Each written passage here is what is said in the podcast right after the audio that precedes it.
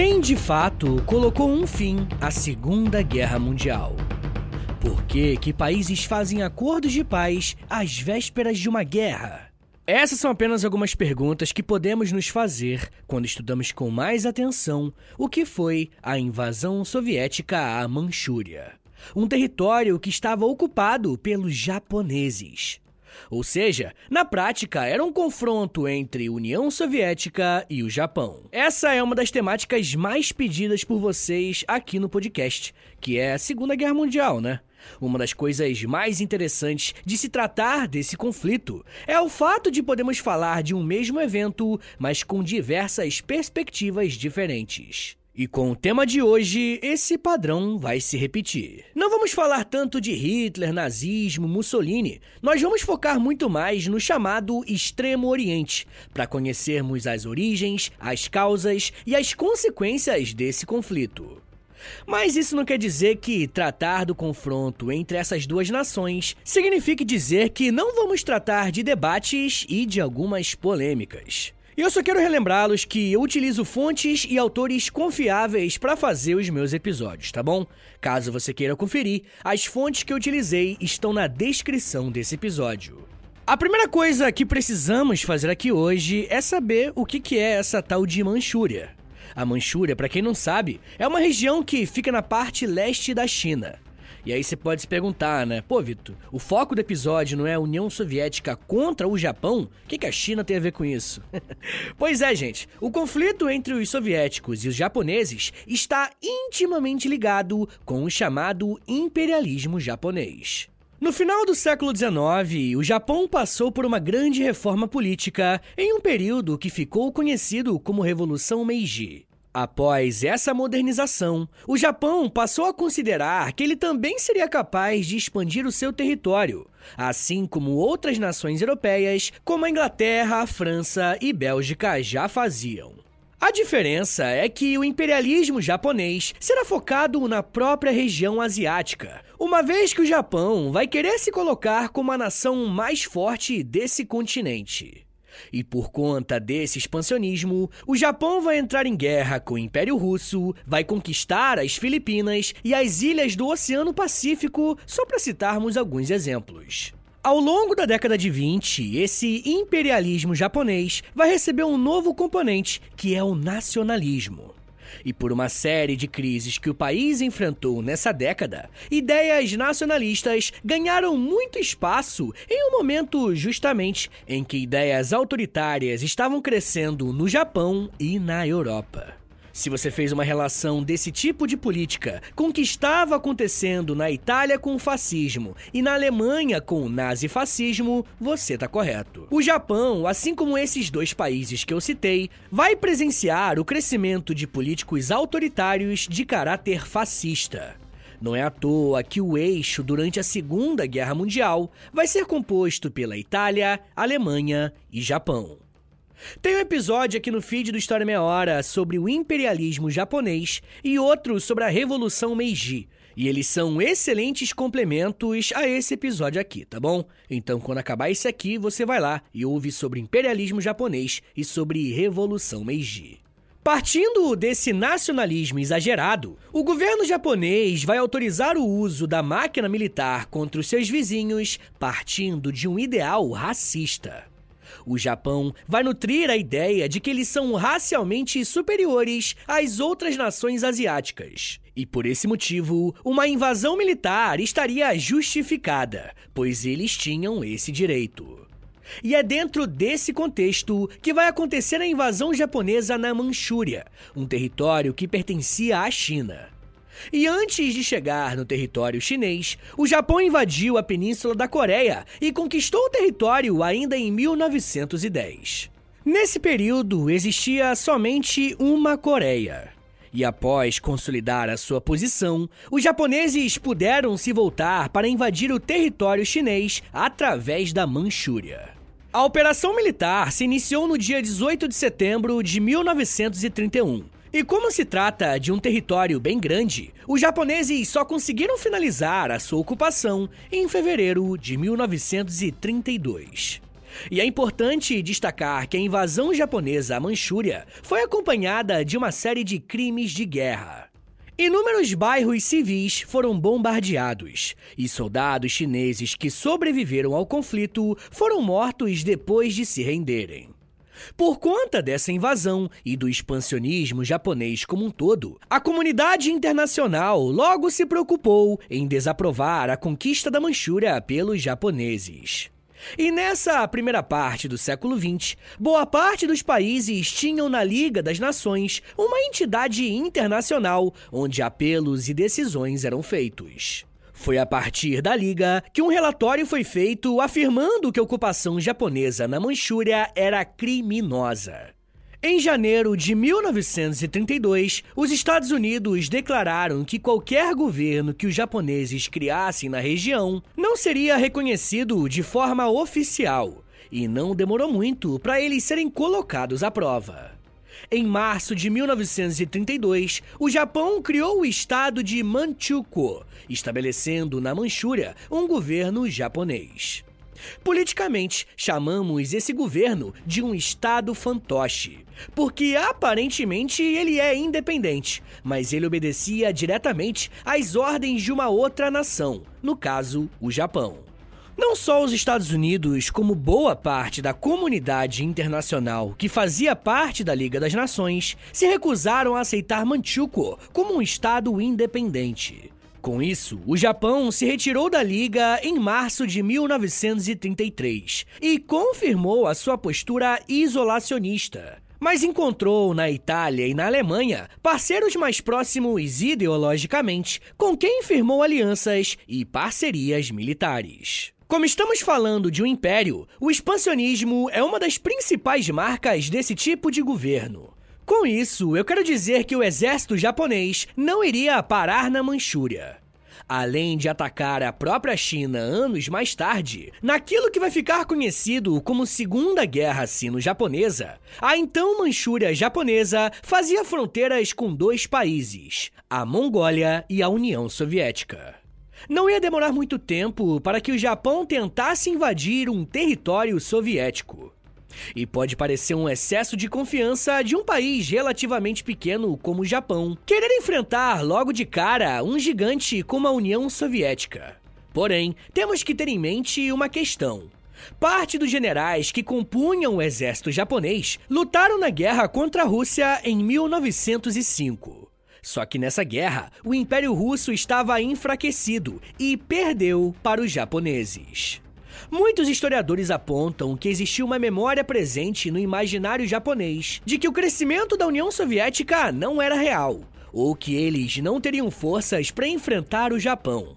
E por isso, não demorou muito para que o Império Japonês voltasse as suas atenções para a União Soviética. Enquanto o Japão aumentava as suas fronteiras a partir de um expansionismo imperialista na década de 30, a União Soviética iniciava o seu período de industrialização e, conforme essa década chegava ao seu fim, a indústria bélica passou a receber mais investimento, pois era praticamente inevitável que uma nova guerra em escala internacional acontecesse. Afinal, tanto o Japão quanto a Alemanha e a Itália iniciaram operações de invasões em territórios estrangeiros. Além de conquistar a Manchúria, o Japão conseguiu vencer a resistência chinesa e, pouco a pouco, foi dominando partes da China a partir da sua posse na Manchúria. Com esse sentimento de otimismo e de vitórias, passou a surgir duas posições dentro do exército japonês: o pesquisador Marcelo Rios conta que um desses grupos era formado por aqueles generais que lutaram contra o Império Russo em 1905. Essa rapaziada defendia uma invasão japonesa na Mongólia e em seguida na União Soviética. Esses generais ficaram conhecidos como Grupo do Norte. Já um outro grupo acreditava que a melhor saída para o expansionismo japonês era conquistar mais ilhas ao sul e se tornar a maior potência do Oceano Pacífico. Essas teses foram defendidas pelo chamado Grupo do Sul. Como o alto comando japonês não batia o martelo a respeito de qual estratégia deveria ser escolhida, o exército de Kwantung, que era o principal destacamento japonês na Manchúria, decidiu por conta própria criar uma tensão na fronteira entre a Manchúria e a Mongólia. Existia um ponto que ligava tanto a Manchúria quanto a Mongólia e a União Soviética, que era o rio de Khalkhin-Gol, que pertencia à Manchúria, e a pequena aldeia de Nomonhan, que pertencia à União Soviética. Essa tensão se tornou um conflito de fato quando soldados mongóis estavam montados em cavalos próximos à fronteira com a Manchúria e foram até o rio Khalkhin-Gol para dar água aos animais. Tropas japonesas que estavam na fronteira identificaram um avanço inimigo e decidiram abrir fogo contra a cavalaria mongol porque interpretaram a ação como uma ofensiva soviética. A partir de então, se iniciou uma batalha na fronteira entre os dois países e a Manchúria no dia 12 de maio de 1939, ou seja, poucos meses antes do início formal da Segunda Guerra Mundial. Olha só o que o historiador Anthony Beaver vai falar sobre esse conflito. O exército Kwantung, sem informar Tóquio, emitiu uma ordem permitindo ao comandante legal agir como achasse melhor para punir os ofensores, que são os soviéticos. Isso ocorreu sob a chamada prerrogativa da iniciativa em campanha, que permitia aos exércitos movimentar tropas por razões de segurança em suas próprias áreas sem consultar o Estado-Maior Imperial. Fecha aspas. Eu gosto dessa citação porque ela mostra que a ação do exército japonês teve uma consequência muito grave. A partir de maio de 1939, a União Soviética e o Japão estavam em guerra. O governo soviético sabia que o Japão era aliado da Alemanha nazista. Então, prolongar esse conflito poderia representar um conflito com os próprios alemães, abrindo mais um fronte de batalha. E por isso, o governo soviético colocou como responsável o general Georgy Zhukov, um dos mais renomados generais soviéticos.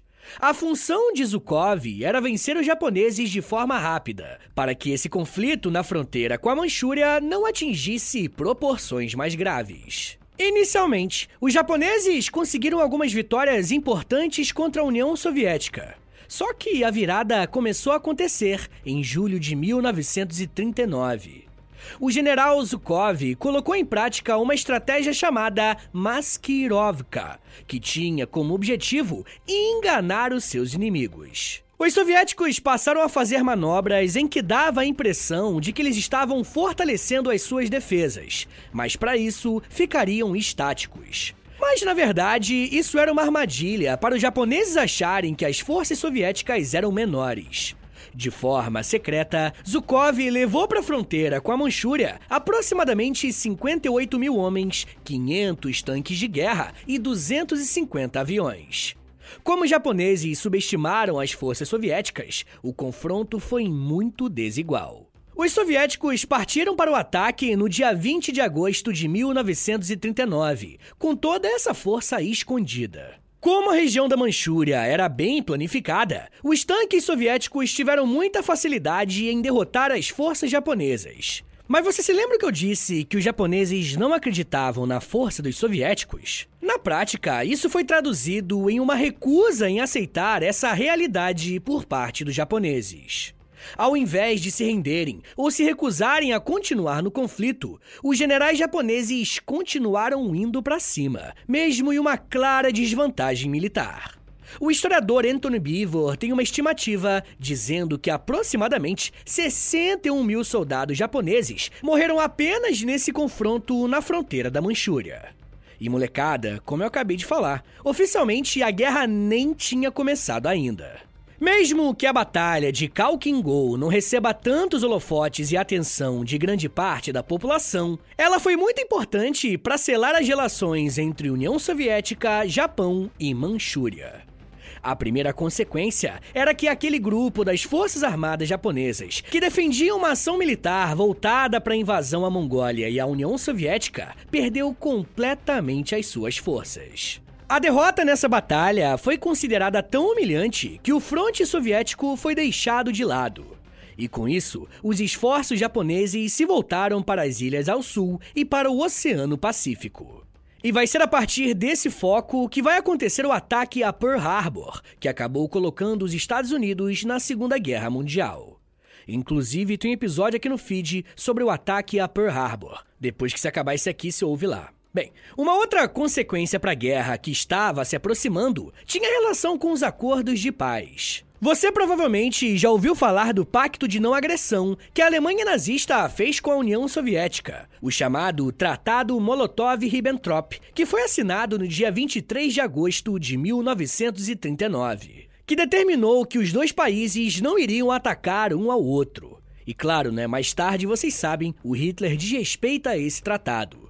Mas você percebeu a data que ele foi assinado? somente alguns dias depois do avanço soviético contra os japoneses na Manchúria. Não seria um exagero dizer que a Alemanha percebeu que um ataque direto à União Soviética não seria uma boa ideia, uma vez que eles tinham acabado de mostrar a sua grande força.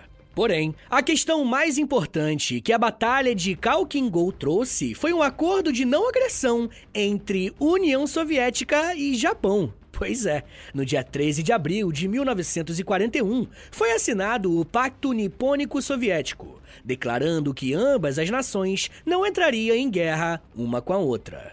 Para os japoneses, era uma espécie de alívio, porque a fronteira da Manchúria ficaria intacta. Já para os soviéticos, era uma garantia de que eles poderiam se preocupar apenas com o fronte contra os nazistas, já que a essa altura eles já tinham quebrado o pacto firmado em 1939, como eu citei agora há pouco. Porém, por mais que esse pacto fosse benéfico para os dois lados, algumas pessoas dizem que regras e normas existem para serem quebradas. E foi exatamente isso que aconteceu com o Pacto Nipônico Soviético. Já no finalzinho da Segunda Guerra Mundial, o Stalin ordenou que o Exército Vermelho invadisse a Manchúria japonesa e, com isso, colocou um fim à Segunda Guerra Mundial. Mas será que foi isso mesmo? Eu quero explicar melhor como que foi toda essa treta, mas me dá um minutinho aí, tá, gente, que daqui a pouco a gente volta. E eu falo um pouco mais sobre bombas, debates, invasões, poder e narrativas. Segura aí, que é um minutinho só.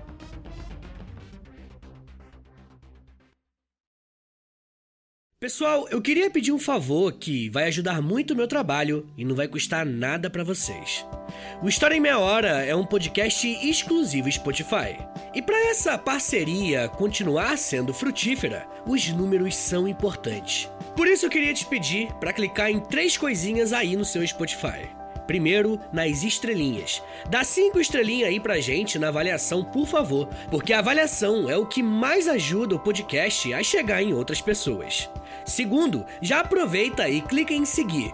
E se você quiser receber no seu celular um aviso de quando tem episódio novo, clica também no sininho. Mas claro, só se você quiser. Obrigado de coração pela ajuda e continue com o episódio.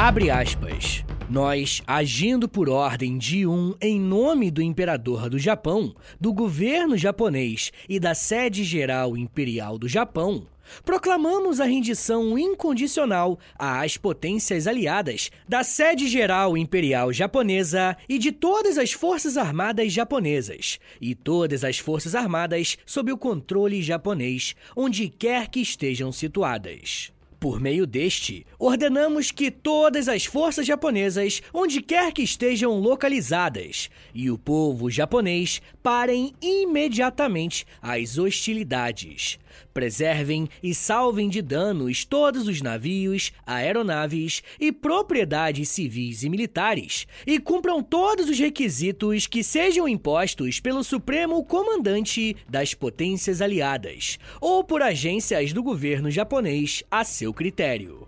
Fecha aspas. As palavras que você acabou de ouvir fazem parte da Declaração de Rendição Total do Japão em setembro de 1945. Mas como que isso aconteceu? Bom, por muito tempo, o Tratado de Não Agressão entre a União Soviética e o Japão foi positivo para ambos os países. E pensando no lado do Japão, poder se concentrar na região sul da Ásia e no Oceano Pacífico deu a chance da ilha planejar com mais cuidado o ataque à base estadunidense de Pearl Harbor.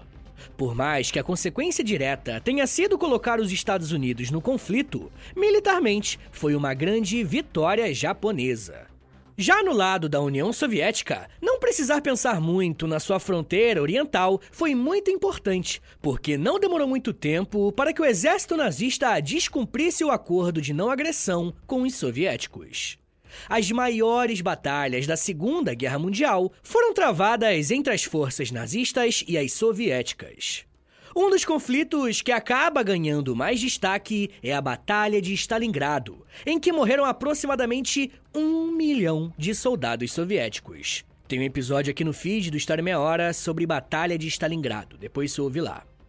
Mas enfim, gente, mesmo com essa quantidade altíssima de mortos, a União Soviética conseguiu vencer os nazistas em fevereiro de 1943, marcando uma das derrotas mais decisivas para os nazistas. E citar essas questões é muito importante, porque nos primeiros anos da Segunda Guerra Mundial, as forças do eixo, que eram Alemanha, Itália e Japão, estavam vencendo de maneira avassaladora. Tanto as primeiras invasões quanto os primeiros combates foram vencidos por essa aliança. Porém, conforme a guerra começou a se prolongar, o eixo teve mais dificuldades em demonstrar vantagens. Em 1943, os aliados começaram a pressionar a Itália para tentar derrotar o governo fascista. E esse grupo só conseguiu sair vitorioso dois anos depois, em 1945. E a vitória foi selada com a morte de Benito Mussolini em abril desse mesmo ano. Ao mesmo tempo que os aliados tentavam invadir a Itália, os nazistas sofriam a sua maior derrota, que foi em Stalingrado, que eu acabei de comentar agora há pouco. Com o enfraquecimento da Alemanha e com a morte de Mussolini, era uma questão de tempo para os nazistas serem cercados. Em 1945, quando a derrota alemã era praticamente uma certeza, as forças aliadas começaram a organizar algumas conferências para decidirem como seria o fechamento da guerra e como ficaria a divisão do mundo a partir do seu fim. Questões como a divisão da Alemanha, quem iria atacar o Japão e até o incentivo de realização de eleições livres nos países que foram ocupados pelos alemães foram temas debatidos. Uma dessas conferências foi a Conferência de Yalta, que aconteceu entre os dias 4 e 11 de fevereiro de 1945. Nessa reunião, o presidente dos Estados Unidos, Franklin Delano Roosevelt, o primeiro-ministro britânico Winston Churchill e o líder da União Soviética, Joseph Stalin, sentaram à mesa para decidirem o que fazer com o fim da Segunda Guerra. Até aquele momento, somente a Alemanha e o Japão estavam na guerra, mas a desistência dos nazistas era uma questão de tempo. Em alta, ficou decidido que, após a vitória contra a Alemanha, a União Soviética ficaria responsável em entrar em guerra com o Japão para conseguir a rendição do último país que pertencia ao eixo. Molecada, essa informação que eu acabei de passar é muito importante para o que vocês vão ouvir daqui em diante. Ficou acertado que os soviéticos deveriam derrotar os japoneses em um confronto para encerrar a guerra. A partir de abril de 1945, a cidade alemã de Berlim começou a ser cercada por tropas soviéticas, encurralando completamente a cúpula nazista.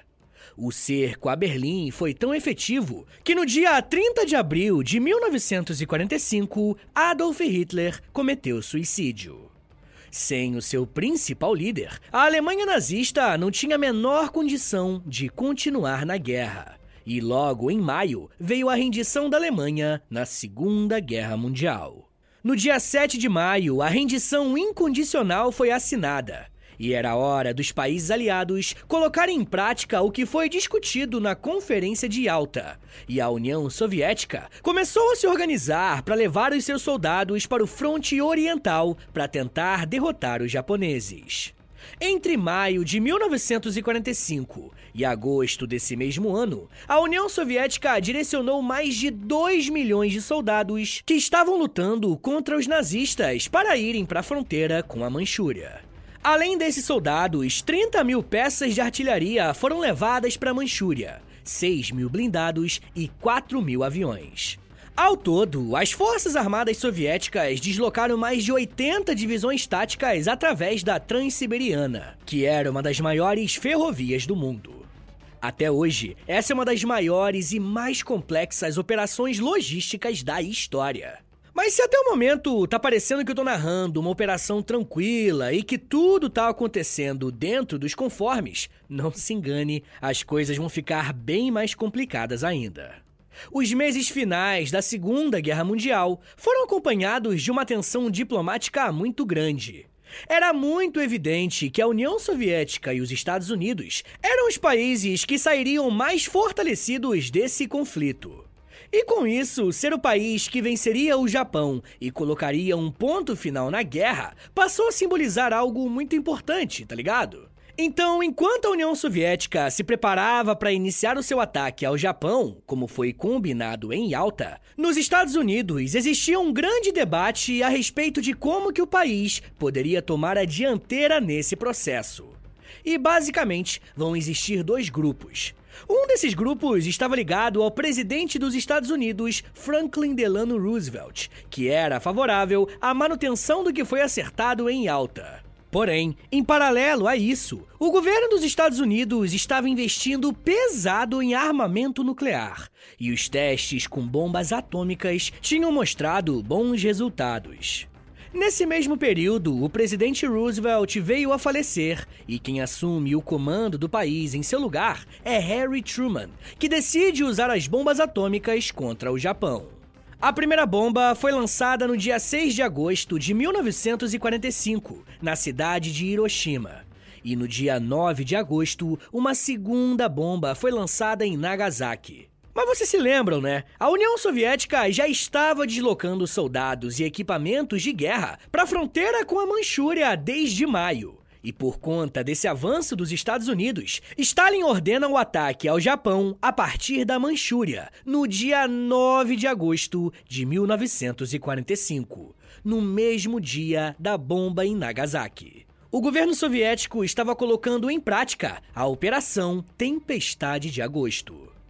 Essa operação de guerra foi pensada para fazer os japoneses se renderem de forma definitiva.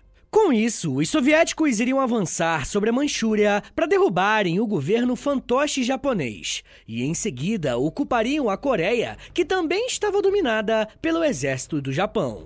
O ataque começou na madrugada do dia 9 de agosto e quem liderou esse levante foi o general Alexandre Vasilevsky, que comandou três frentes diferentes.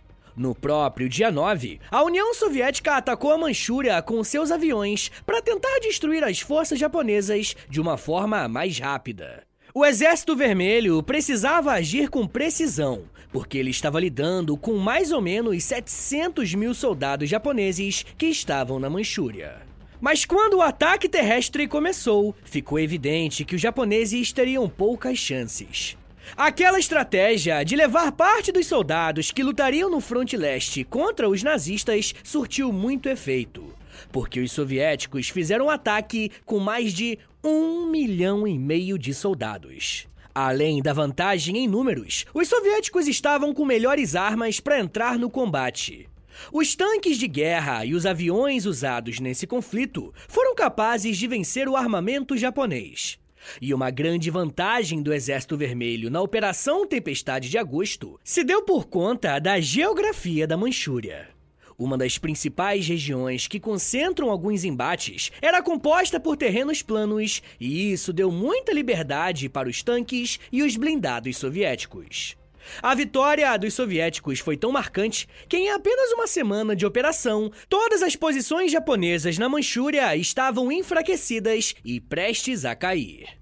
Uma estratégia soviética adotada na Manchúria foi a de não ocupar o território e só cercar os japoneses para forçar uma retirada estratégica. A preocupação era que os soviéticos ocupassem o território e houvesse uma resistência maior dos japoneses ou até mesmo uma ação dos Estados Unidos para evitar uma anexação do território chinês à União Soviética. E sim, só lembrando que a Manchúria pertencia à China, foi invadida pelo Japão e agora ficou nesse conflito. Bom, percebam como por trás dessa operação já temos uma semente do que viria a ser a Guerra Fria, né? Enfim, gente, no dia 15 de agosto, diante desse cenário, o imperador japonês anunciou a rendição incondicional do Japão na guerra. Porém, houve algum tipo de falha na comunicação ou algo do tipo, e o alto comando não reportou a rendição aos soldados japoneses na Manchúria, e isso fez com que o combate continuasse ocorrendo. A ordem de rendição só foi completamente aceita pelos soldados no dia 20 de agosto de 1945, com a derrota do Japão na Operação de Conquista da Manchúria e a libertação da China e da Coreia. De forma oficial, o governo japonês assinou a ata de rendição do Japão no dia 2 de setembro de 1945, encerrando assim a Segunda Guerra Mundial. Mas resta a pergunta, né? Quem de fato venceu o Japão? Os Estados Unidos com as suas bombas atômicas ou a União Soviética com a conquista da Manchúria? E esse é um debate muito grande entre os historiadores, e ainda não é possível bater o um martelo sobre isso. O historiador Tsuyoshi Hasegawa afirma que a rendição incondicional japonesa tem relação direta com a invasão da Manchúria pelo exército soviético. Hasegawa afirma que essa questão age de duas formas. Uma por proporcionar o medo que a destruição soviética traria sobre os japoneses, e outra pelos Estados Unidos, que não queriam que isso ocorresse, para evitar uma possível divisão do território japonês com a União Soviética. Esse é o historiador que vai defender a tese de que os Estados Unidos queriam ser os únicos responsáveis pela rendição japonesa. Já historiadores como Robert James Maddox defendem que o Japão não se renderia se as bombas não tivessem sido lançadas. Ele usa o argumento de que a postura dos japoneses durante a guerra foi a de não se curvar, mesmo em desvantagem. Mas apesar desses debates, podemos afirmar com certeza que a invasão soviética na Manchúria foi essencial para enfraquecer os japoneses e, de quebra, a presença do Exército Vermelho na China e na Coreia foi um fator determinante para que esses dois países passassem por revoluções socialistas, uma vez que podiam ter um contato mais próximo com a experiência soviética. Mas isso já é um papo para uma outra meia hora.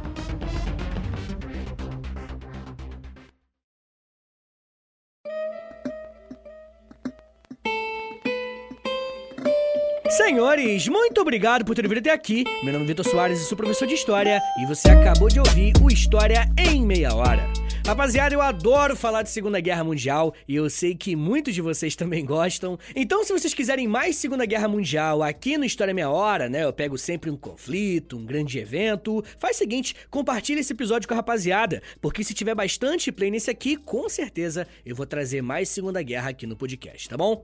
Posta lá nos stories do Instagram e aí você me marca no arroba História em Meia Hora. Ou você também pode postar lá no Twitter e aí você me marca no arroba H30podcast. Se você gosta do História Meia Hora, se eu já te ensinei alguma coisa, se eu já fiz você rir por algum motivo, se você quer ajudar meu trabalho e se você quiser ter acesso a um monte de conteúdo exclusivo, faz o seguinte, entra no apoia.se barra História em Meia Hora, porque além de você ajudar o meu trabalho diretamente financiando ele, você também tem acesso a muito conteúdo, tá bom? Tem mais de 100 episódios exclusivos para os apoiadores, tem clube do livro, tem conteúdo diário lá no Instagram, tem muita coisa. É só entrar no apoia.se barra barra História em Meia Hora, mas é claro, né? Só se você quiser e puder me ajudar, beleza? Rapaziada, também quero lembrá-los que eu tenho uma parceria com a Loja, é L-O-L-J-A, Loja. Entra no site deles, loja.com.br, e aí você digita História Meia Hora, que você vai ser transportado para nossa lojinha. A nossa lojinha tem um monte de camiseta, moletão, blusão, tem regata, tudo com temática histórica e tudo original do História Meia Hora, tá? Não tem mais nenhum lugar na internet. Então entra aí na loja.com.br para você ficar bonitão, bonitona e ainda ajudar o meu trabalho, beleza? Rapaziada, uma outra coisa que eu vou te pedir, e isso aqui não custa nada, é o seguinte: entra no meu perfil do História Meia Hora, aí no Spotify, clica em seguir, clica em cinco estrelinhas para avaliar e clica no sininho, demorou? Porque o sininho envia uma notificação pro seu celular avisando que tem episódio novo, beleza? Gente, também quero lembrá-los né, de uma outra coisa, que o História Meia Hora ele faz parte de um grupo de podcasts educativos em meia hora. E esse grupo eu tenho o prazer aí de estar, tá, né, sendo o cabeça da parada, junto com outros professores incríveis. Tem o Biologia em Meia Hora, podcast maravilhoso. Tem o Português em Meia Hora, que acabou de sair, muito maneiro mesmo. Tem o Inglês em Meia Hora, que é também bem recente. Tem o Geografia em Meia Hora, é muita coisa. e tem o Astronomia em Meia Hora. E claro, né, isso aqui, que é o História em Meia Hora. É só digitar aí no Spotify que tem todos eles bonitinhos para vocês ouvirem, beleza? Pessoal, então é isso. Me siga nas redes sociais. É arroba no Twitter, no Instagram e no TikTok. Eu tô sempre lá no TikTok fazendo os videozinhos educativos de um minutinho só, mas tô lá. tá bom, gente? Então é isso. Muito obrigado, um beijo, até semana que vem! E valeu!